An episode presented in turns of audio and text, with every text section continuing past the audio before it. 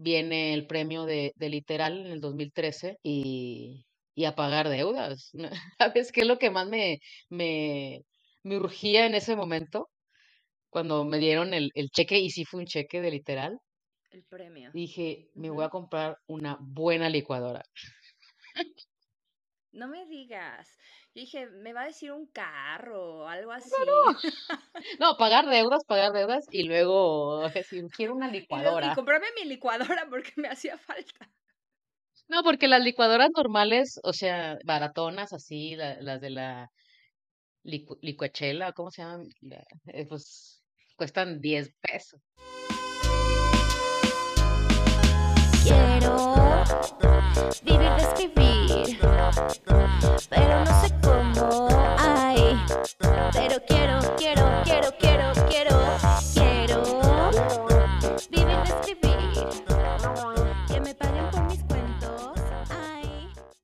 Hola, banda tintachidera. Bienvenides. Hoy nos acompaña una gran escritora, Criseida Santos Guevara. Y yo, Lidia Jiménez, la voy a entrevistar para que nos cuente cómo le hace para vivir de escribir. Antes de empezar, pues les voy a contar un poco de la trayectoria de Criseida, aunque pues eh, una de las formas buenísimas para conocerla, pues es su escritura. Vayan a leer, vayan a comprar, vayan a escuchar, porque hay audiolibro de su novela que fue editada, reeditada eh, por Penguin Random House, eh, La Reinita Pop no ha muerto.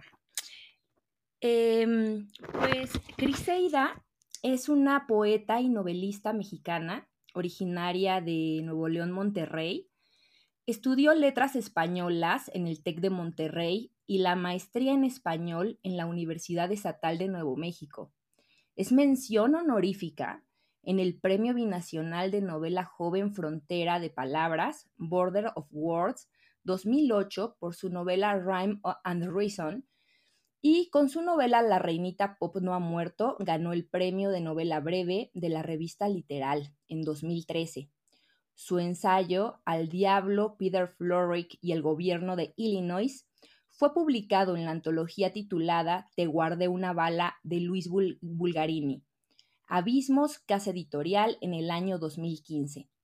Tuvo una colaboración para El que no brinques, Buga, Crónicas de las marchas del orgullo gay a la diversidad sexual, editado por Daniela Mendoza Luna, Tilde Editores, 2016. De 2018 a 2022 hizo un doctorado en escritura creativa en la Universidad de Houston y ahora está haciendo su postdoctorado en la Texas Tech University. Eh, bienvenida, Criseida. Muchas gracias por aceptar esta invitación eh, a Tinta Chida. No, al contrario, gracias por la oportunidad de platicar de, pues, de esto que nos interesa y nos apasiona a todos y todas las que están escuchando, ¿no? Que es la literatura o el quehacer literario.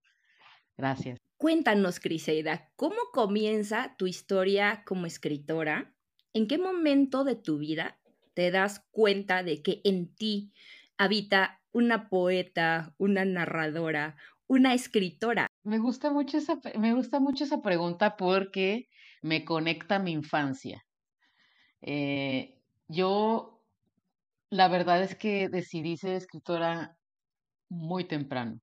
Ya después ah, hubo miedos, hubo cosas, ¿no? Pero yo me acuerdo que cuando entré a la primaria, bueno, mi mamá era la, la típica mamá que te lee el cuento antes de dormir y, y siempre estuve muy en contacto con, con, con libros porque ella pues agarraba el libro y lo leía, ¿no?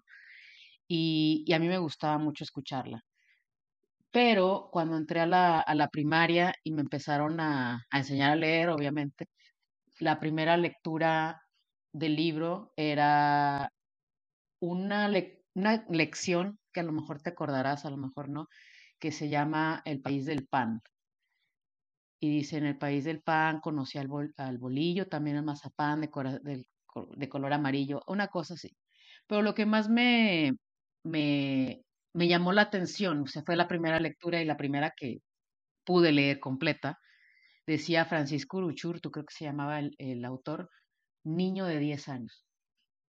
Y yo muy tranquila, seis años en la primaria, primero primaria, dije, o sea, uno puede ser escritor a los 10 años, eso seré yo. ¿no? Y esa fue mi decisión. Y desde entonces sí empecé a escribir cosillas. eh, eh, bueno, como era antes, a mano, en la libreta. eh, le escribí, es- hacía revistas, yo a mis, con mis muñequitos, eh, hacía bandas musicales y luego hacía revistas y los, los entrevistaba y cosas así, ¿no? Entonces, a mí me, me gustó todo este mundo del lenguaje desde muy niña y desde muy niña dije eso. ¡Guau! Me encanta esta historia, ¿no? De, de cómo te das cuenta a partir de un texto y que todavía en tu memoria, pues está ese texto. Yo, la verdad es que no lo recuerdo y es fascinante porque me encanta el pan. porque nos conecta con nuestro lado este poético también desde los sentidos, ¿no? O sea, desde esa sensibilidad que se da a partir de los sentidos. Y mm, pues fíjate que, pues yo creo que, que podemos tener esa sensibilidad y podemos darnos cuenta de qué es lo que nos gusta, pero muchas veces ocurre que mm, nuestros papás o algunas otras influencias pues nos dicen, eh, no, este, o hacen alguna crítica a esas elecciones o a esas pasiones que tenemos. ¿En qué momento decides formalmente, pues que vas a estudiar este, literatura y que te vas a dedicar a, a este mundo de la literatura? ¿Y cómo lo reciben tus papás? ¿Qué te dicen sobre, por ejemplo, sobre el dinero? Híjole, ese es un, ese es un gran tema, un gran tema porque eh, estudié letras españolas en el TEC de Monterrey. Eh, una, una escuela que no precisamente es de las más destacadas en el área de humanidades, pero que además este, ponen en mucha conversación, en mucha discusión la elección de, de este tipo de carreras, ¿no? O sea, cuando básicamente lo que, lo, lo que se escogió primero fue la escuela en que iba a estudiar. Es que yo soy de Monterrey y, y bueno, es un peso importante eh, esta escuela. Y después vino la discusión de, bueno, pero si vas a estudiar y vas a gastar muchos recursos en una escuela como esa, ¿por qué estás, por qué vas a estudiar letras, no? Entonces yo empecé a estudiar ingeniería porque era, e- es, es para lo que es bueno el TEC, ¿no? Pero yo era un desastre. Y uno dice, bueno, o sea, es que si vas a invertir, si vas a invertir una gran cantidad de dinero en una escuela, que, que eso te reditúe económicamente. O sea, ese era el mensaje de alguna manera. de alguna manera. Ajá. Y sí, y a mí, o sea, realmente en esos, en esos años, mientras estaba estudiando, solo hice dos años, tampoco eh, me gradué de eso. Y en esos años, sí, o sea, yo, Muchísimo tiempo, Criseida. O sea, no, no, solo fuera, o sea, lo minimizaste, solo fueron dos años. solo fueron Digo, dos es años. muchísimo tiempo. Bueno, porque también se convirtió en un tema personal, porque ya sabes, eh, una, estas, estas cosas muy tontas de, de que licenciados contra ingenieros y quién es más inteligentes, y los físicos o los matemáticos, que se dan en ciertos circuitos, ¿no? Y ahí obviamente eh, hay una gran devoción por las ingenierías y, y no se toma en serio a, incluso aunque seas licenciado en química o licenciado en matemáticas, no es lo mismo que ser un ingeniero. Entonces yo también lo tomé como una cosa de orgullo. ¿Cómo, cómo no va a poder yo con estas materias tan inaccesibles? Y acabé el tronco común de ingeniería y mi papá dijo, estás perdiendo el tiempo. O sea, no te va, o sea, porque me, me regañaba, bueno, me llamaba mucho la atención porque siempre estaba con un libro en la mano que no era de ingeniería, definitivamente. Entonces yo ya me tenía que esconder para leer literatura porque mi madre decía, deja de perder el tiempo y estudia. Y entonces eh, dice mi padre, no, estás perdiendo el tiempo, ya, te vas a cambiar de carrera, piensa en otra alternativa. Yo todavía le digo, oh, pues comunicación, ¿no? Dice, nunca, no te voy a dejar que te vuelvas a equivocar. O sea, ya te equivocaste dos años, estudia letras.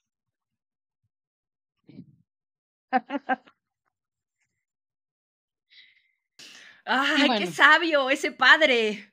Pues le costó, le costó, entre que le costó y entre que también dijo, bueno, pues que se equivoque. Pero a final de cuentas dijo, ya, ya, fue mucha equivocación, el tiempo está pasando y tienes que terminar una carrera. Y yo nada más estaba en el tronco común, todavía no entraba a las materias especializadas de ninguna ingeniería, solo matemáticas, física, química, todas esas cosas. Y afortunadamente, como estaban los planes de estudio en ese momento, me revalidan muchas materias, de tal manera que más o menos me puedo graduar en, en un tiempo razonable. Y además ya de letras, que bueno, pues ahí sí ya me leía todo lo que yo quería y demás. Y nadie, y, mi, mi, padre y mi madre no podían decir si estaba o no estudiando, porque era letras, ¿no? Así, así fue como decidí, o más bien decidieron por mí, que me obligaron a estudiar letras. De alguna manera, yo creo que fue la observación, o sea, y el conocerte desde niña y saber que realmente esa era tu pasión, o sea, yo creo que ahí, este, pues estuvo presente eh, el conocimiento de, de ti. ¿no? Sí, o sea, eh, fue inevitable, ¿no? Fue así como, si ya sabíamos desde niña hacía esto y decía que lo quería hacer.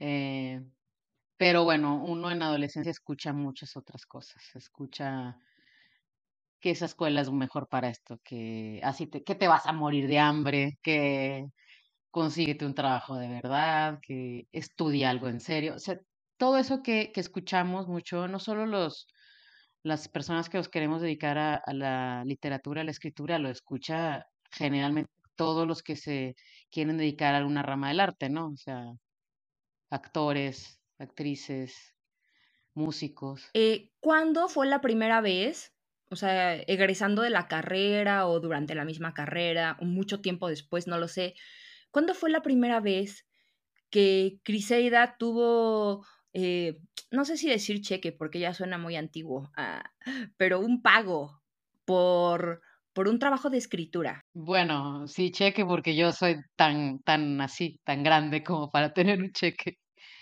Fíjate que dura, cuando ya me cambié a letras, eh, empezaron a, a, pues empezaron a, a, suceder cosas, ¿no?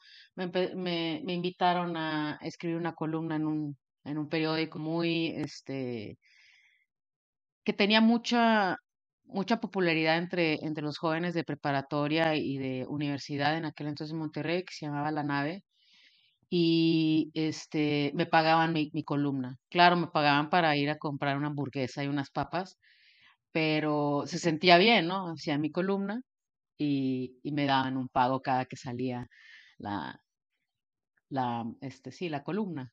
Eh, y yo creo que ese fue el, el primero. Yo lo primero que hice con mi primer cheque. bueno, realmente yo creo que mi primer sobrecito con 200 pesos o una cosa así, me fui a comprar un CD.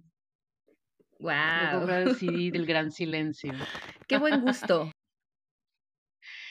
eh, bueno, estaba de moda y era de Monterrey y todo eso, ¿no?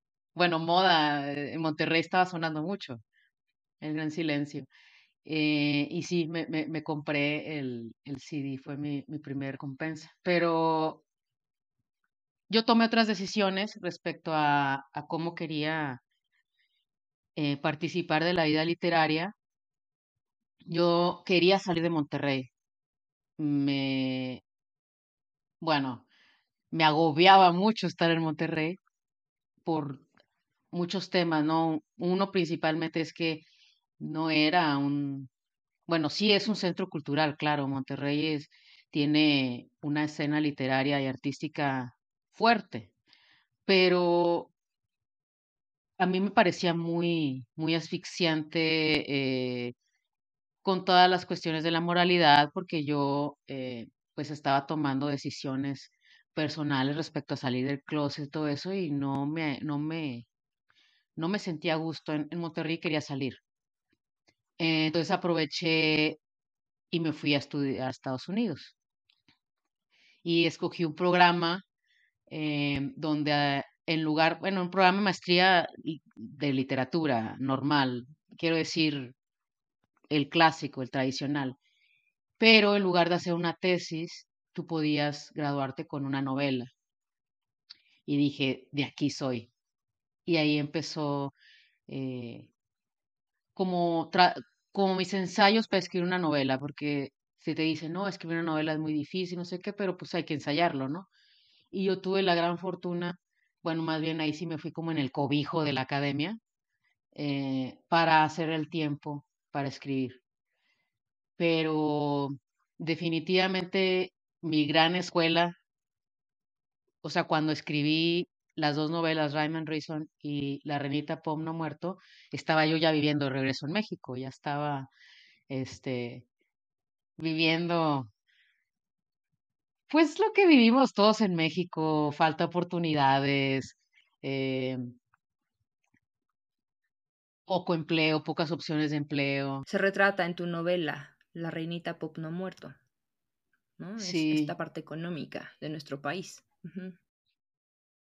Y, y bueno, ahí sí ya mis papás que me habían a- a- aco- acobijado durante mis años universitarios, así como, como pajarito me aventaban del nido. Y, y pues ahí fue donde, ahora, aunado con todo mi background cultural, etcétera, pues ya estaba así como, esta es la vida y como viviendo las realidades de, nuestro país desde muchos puntos de vista, desde el, e- laboral, el económico, el social. eh, yo, bueno, yo decidí tener hijos antes de, de los, de que fuera el 2010, que fue el año que marcó el acceso a un montón de derechos para la comunidad LGBT. Este, entonces todavía tuve, me tocó un poquito esa incertidumbre jurídica, ¿no? De, de las parejas del mismo sexo y además con familia. Entonces, eh, esa fue, ahora sí, la escuela de la calle, ¿no? Y durante esos años no hice nada. Viene el premio de, de Literal en el 2013 y, y a pagar deudas. ¿Sabes qué es lo que más me, me, me urgía en ese momento? Cuando me dieron el, el cheque, y sí fue un cheque de Literal, El premio. dije, me voy a comprar una buena licuadora. No me digas. Yo dije, me va a decir un carro o algo así. No, pagar deudas, pagar deudas y luego si quiero una Y, lo- y licuadora. comprarme mi licuadora porque me hacía falta. No, porque las licuadoras normales, o sea, baratonas así, la- las de la licu- licuachela, ¿cómo se llaman? La- eh, pues cuestan 10 pesos. Tú te compraste tu ninja. Me compré exactamente. Le atiné. Yo veo que tú has estado mucho en el mundo académico. Sí. Eh, es decir, pues estudiando mucho, ¿no? En la maestría, en el doctorado, ahora en el postdoctorado. Y quisiera preguntarte, pues, eh, si al igual, pues que aquí en México, eh, tú has logrado de alguna manera al estudiar, eh, pues alguna beca, eh, si ha sido así, pues cuál ha sido el procedimiento que tú has seguido para poder tenerla y qué otras cosas, eh, pues qué otras oportunidades te ha abierto estar en ese mundo académico. Sí, bueno, el tema de las becas para estudiar posgrados en Estados Unidos es amplio, ¿no? O sea, no me, no me puedo quejar porque, aunque es una situación difícil porque es poco sueldo para un país con unos precios muy inflados, eh, no, son realidades diferentes, ¿no? La- a la que yo podría, a las, o a las que yo tuve en México. A mí lo que me ha dado, y, y ahí sí, lo que dicen los papás, yo lo único que te voy a heredar es la educación. creo que la oportunidad de haber estudiado eh, lo que me gustaba, que era letras, en una escuela pues competitiva, eh, me, me abrió las puertas a este otro tipo de, de oportunidades eh, y todas las decisiones académicas que he tomado las he tomado pensando en la escritura. La, eh, tengo la, la es que parece que colecciono los títulos, ¿no? Pero cuando me, cuando me fui por primera vez fue porque podía presentar el, en lugar de una tesis tradicional, pues una novela. Después regresé a, estudiar el, el MFA en escritura creativa bilingüe en UTEP, que ahí también. Sí, bueno, un MFA es un Master of Fine Arts de, pues, lo que sería de Bellas Artes. Eh, y se distingue de una maestría, por ejemplo, una maestría en literatura, se distingue en que es un grado terminal. O sea, tú eh, haces ese MFA en escritura creativa, que es una maestría, y ya puedes, ya eres especialista, ya puedes dar clases de escritura creativa. En el caso de la licenciatura de, de la maestría, no, tienes que tener el doctorado para poder clases, para dar, poder dar clases a nivel graduado, que es maestría y doctorado. Eh, pero lo que es bonito de, de, un, de, de esa maestría del MFA en escritura creativa es que son talleres literarios todos los semestres. Son tres años de el taller de poesía, el taller de novela, el taller de lo que se, crónica, lo que se te ocurra. Y son oportunidades que yo, yo no he tenido una beca en México, no estas famosísimas del Sistema Nacional de Creadores o el FONCA, yo no he tenido ninguna de esas becas, pero yo creo que equivale, creo que eh, esta, esta oportunidad de, de tener taller, o sea, en lugar de tener una clase de, donde te enseñas, son talleres, pues te da oportunidad de hacer muchas lecturas, estás recibiendo un, un estipendio eh, y además estás adquiriendo experiencia porque ya sabes, tienes que hacer una especie de trabajo becario y en mi caso fue dirigir la revista de, de Río Grande Review, que es una, eh, o sea, editar una revista es una experiencia hermosa, o sea, bellísima, aprendes mucho, eh, aprendes a como a pensar en, en qué vas a ofrecer, ¿no? O sea, si tuvieras la oportunidad de decidir, de ser tú quien decide qué texto va en qué, eh, en, la, en el siguiente número, pues tienes que pensar si va a ser un tema, si va a ser qué, qué va a ser, ¿no? Y eso te, te obliga a estar como muy pendiente de quién está escribiendo, dónde está escribiendo, qué, cuáles son los temas eh, que están discutiéndose en ese momento. Entonces, te, te ayuda a estar muy, muy metido pues en lo que te gusta, que es eh, estar ahí en la jugada de, de qué se escribe y quién lo escribe y cuál es la tendencia. Esto que me cuentas es una delicia. O sea, sí.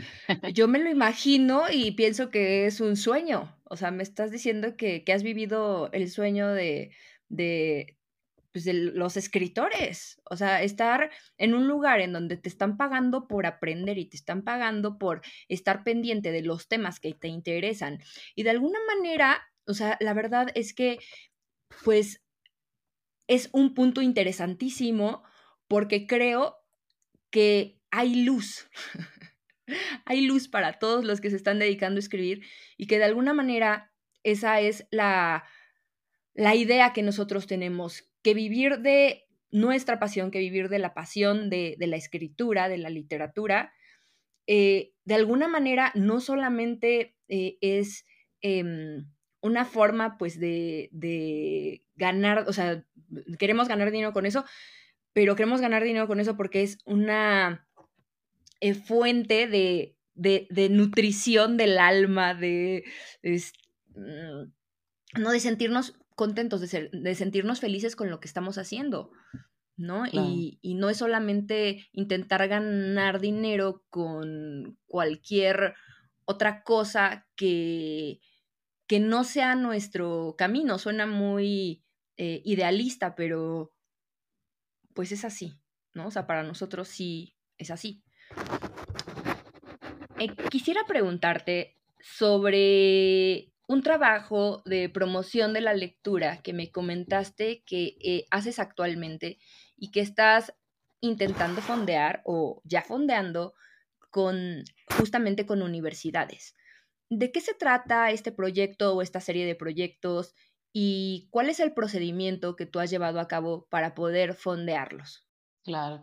Bueno, además de, de todo lo que uno hace en las universidades, que es estudiar, que es leer, que es hacer su trabajo, o sea, que a lo que te comprometes por la beca, eh, hay, hay muchas inquietudes, ¿no? Cada, pues como, como personas creativas que somos, eh, pues tenemos muchas inquietudes.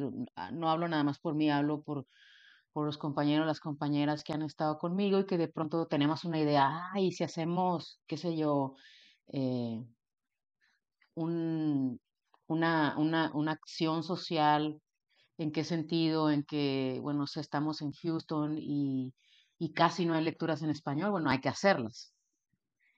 Eh, ¿Cómo empezamos? Pues empezamos en un café. Eh, ¿A quién invitamos? Pues a los que viven aquí.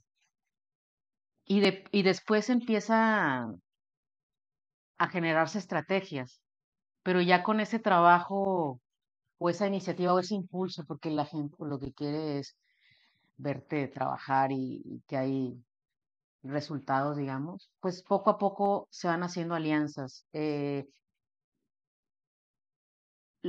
o sea, yo nunca, yo no, yo no recibo dinero por hacer ese tipo de cosas, pero lo importante es fondear, por ejemplo, que ya no sea en un café, que sea en una asociación o que sea en un espacio cultural, ¿no? Que sea en un, que sea en una galería, que sea en una eh, casa de la cultura o algo, y que no nos cobre, o que si nos va a cobrar, que asume el, costo esa, o sea, que, que esa sea la aportación, ¿no? Bueno, ya tenemos eso. Eh, ¿Cómo le hacemos para traer más gente? Pues hay que ver si se les puede pagar, porque es que hay que, hay que eh, retribuir, hay que, hay que pagar, hay que dar un sueldo y, a ver, y al principio no tienes esa capacidad de decir, ah, bueno, te vamos a pagar tal, cantidad porque leas, pero poco a poco que ya está, ya, ya, ya, ya probamos que trabajamos, ya probamos que este, tenemos invitados que estamos pendientes de quién va a visitar, bueno, en ese caso, de quién iba a visitar Houston para invitarlo, invitarla, este, que ya teníamos la alianza con este, este lugar donde podíamos leer. Ellos, ellos ponían el lugar y también ponían los snacks, el, el, el, vinito y, el queso y todo eso, ¿no?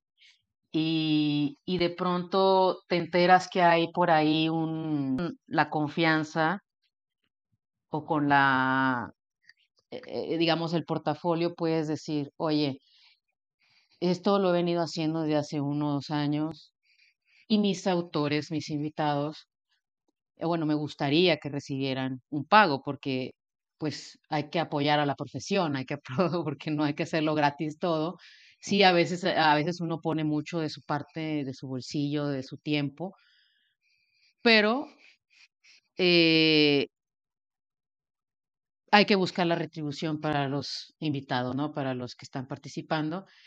Y por ahí la gente te empieza a decir, oye, mira, aquí hay, por ejemplo, acá en Estados Unidos había, hay una que se llama Poets and Writers, una, una asociación que no nos paga a nosotros, sino le paga directamente al invitado.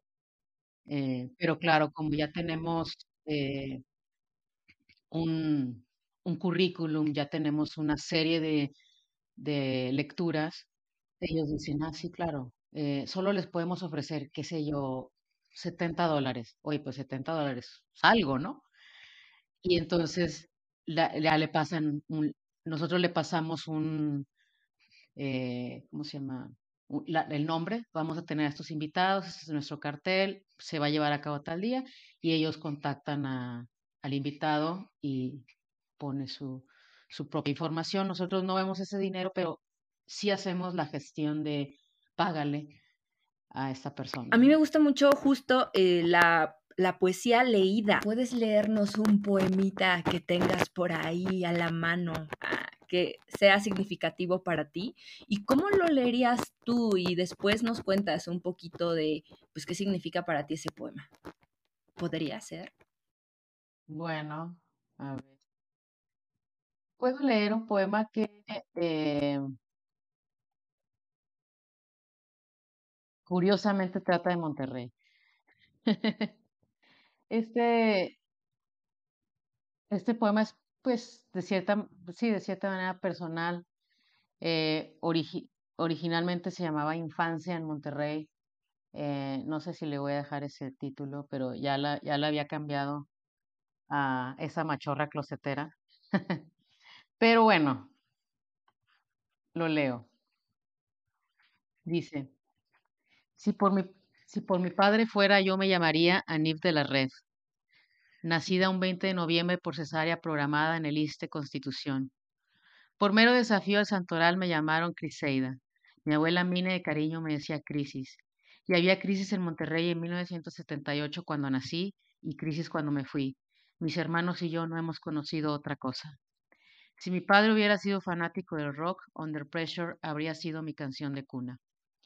Mi padre, los domingos de paseo, nos arrollaba en el coche con estéreo hits, radio recuerdo, comerciales, noticieros, propaganda. Hablaban todo el tiempo de la crisis, esto, la crisis, aquello, todo crisis, todo carestía. Qué fuerte que está la crisis. Ahora sí se nos vino la crisis encima.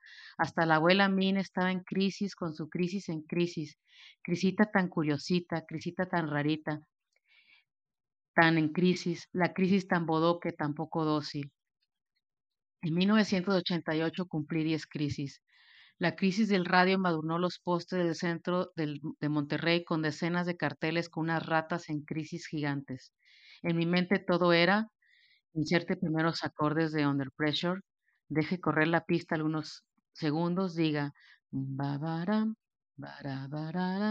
y grite fuerte, crisis, ratas gigantes brincan, Pushing Down on Me, Pressing Down on You, No Manax for. En 1988, con 10 años en crisis, aunque mi abuelo parqueaba la troca, llamaba para atrás y era bracero, yo no conocía el otro lado. Mi padre, hijo sano del nacionalismo revolucionario institucional, me enseñó a ser militante y disciplinada a su partido. Nunca quise aprender inglés. En la escuela Kaori nos vendía chicles americanos, chocolates americanos, nerds americanos, lápices americanos y presumía sus tenis americanos, cape americanos, con sus triangulitos americanos y sus agujetas americanas de colores americanos. Keep going, cante fuerte. Under pressure. Intente acomodar con el ritmo. Crisis. Put people on street. Um, bararam, bararam, bararam. That's okay. Dos crisis después, 1990, mi padre recapacitó. Inscribió a mi hermano en un colegio bilingüe, nos llevó a Disneyland, en Anaheim odié a Mickey Mouse, nos fuimos a dormir antes del show de luces de la medianoche, dejamos casi vacía la libreta de autógrafos. En 1990, con ya 12 crisis encima, mi padre recapacitó. Inserte primeros acordes de Under Pressure, deje correr la pista, C, yo, VIP, let's kick it cante como en un susurro, Ice, Baby. En 1990 empecé la secundaria. Mi padre cambió opinión, todo porque Salinas de Gortari nos embrujó. Prometió poner punto final a una y cada una de las crisis. Nos endulzó el oído con un tal tratado de libre comercio y después, ya saben lo que vino después. Me encanta. me, encantó tu, poema, me encantó tu lectura. Eh, a partir de escucharte leer este poema y de haber eh, leído La Reinita Pop no ha muerto, eh, me doy cuenta, ¿no? De que, y reafirmo, pues que si bien este trabajo de la literatura, de la poesía, de la narrativa, nos permite explorar mundos imaginarios, personajes que, que, sí, que no somos nosotros muchas veces, o nos permite eh, pensar en otras, pues sí, en otras realidades, en otras posibilidades, pues también nos permite hacer un trabajo personal. O sea, a mí la literatura me encanta porque nos conecta con lo humano y con lo humano de nosotras, de nosotras, de nosotres, de nosotros mismos. Y creo que de alguna manera, pues es eso, o sea, yo en este poema, pues miro como todo el contexto de Criseida en diferentes sentidos, este, desde eh, el, contexto de estar cerca de Estados Unidos y de, de eso, ¿no? De, cómo se dan las relaciones en las escuelas a partir de, pues, eh, podríamos eh, decir del prestigio que da eh, tener lo que otros no tienen y que es de Estados Unidos, ¿no? Que, tiene mayor prestigio que México eh, eh, ideológicamente para los mexicanos, ¿no? y, también de, esto que me decías, ¿no? O sea, de sentirte extraña en, en, un mundo en donde no se habla, por ejemplo, o no se, pues sí, yo creo que más, más bien mm, no se habla y, y también me atrevería a decir, se rechaza muchas veces lo que no entra en una norma tradicional. Y en este sentido, pues es también tu preferencia sexual, ¿no? Este, digamos, eh, eh, que, es algo que, también permea eh, esta novela de la reinita pop no muerto.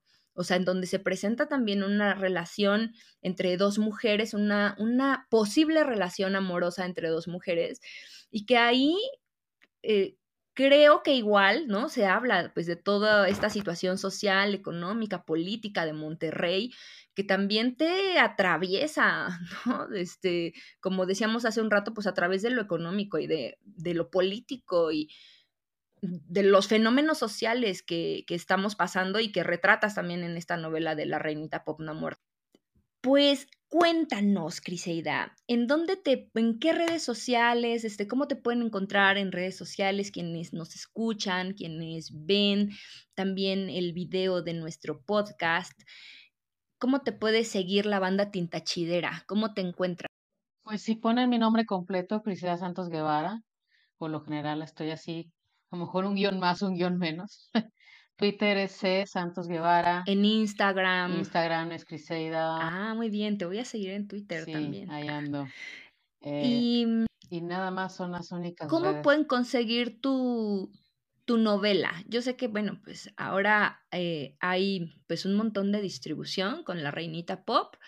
Eh, ¿Cómo pueden conseguir esta novela? Y pues también Rhyme and Reason, o esa no se puede conseguir, no está tan fácil. Eh, ¿Cómo podemos conseguir tu poesía o dónde podemos leer tu poesía? ¿Qué nos dices? Sí, Rhyme and Reason, solo que tengan mucha suerte, porque fue una edición de, Tierra Adentro y esa pues ahí queda, eh, veto a saber dónde, perdida. Guardada, quién sabe dónde. Ajá.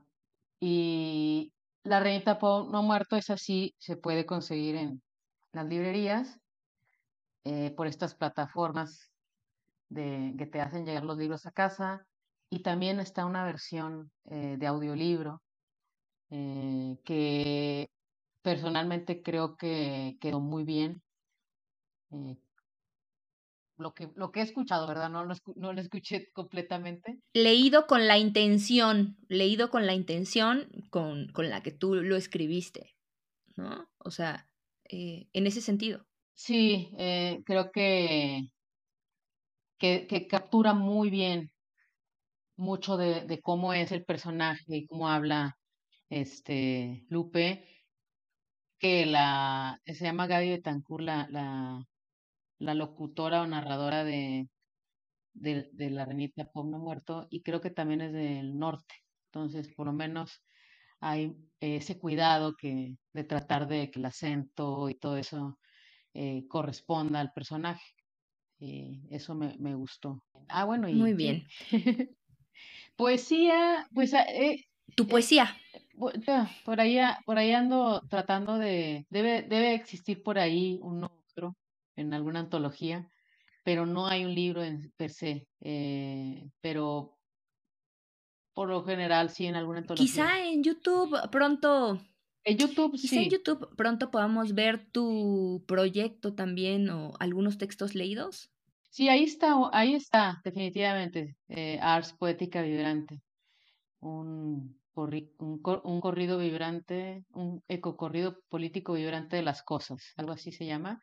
Eh, solo que es un trabajo en, progreso todavía y, bueno, es una probada solamente de, de, cómo va el proyecto, pero sí definitivamente en unos meses yo creo que va a ampliarse más y, y se van a ver más cosas. Pues estaremos pendientes de ese trabajo poético tuyo, Criseida.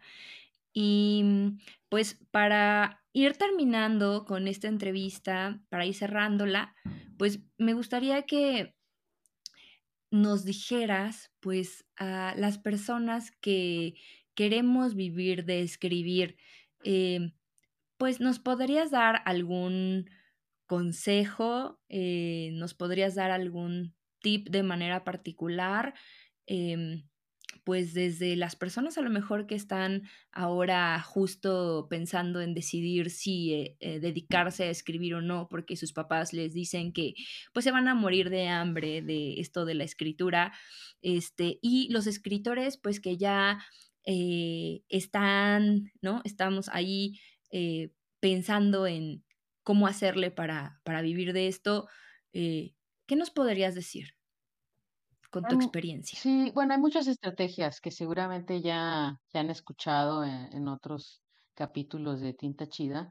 Eh, hay muchas, muchas, muchas estrategias. Yo creo que lo más importante es no distraerse, porque en esta, en esta profesión que elegimos está la tentación de decir, bueno, a ver, voy a hacer dinero uno o dos años en otra área y luego regreso.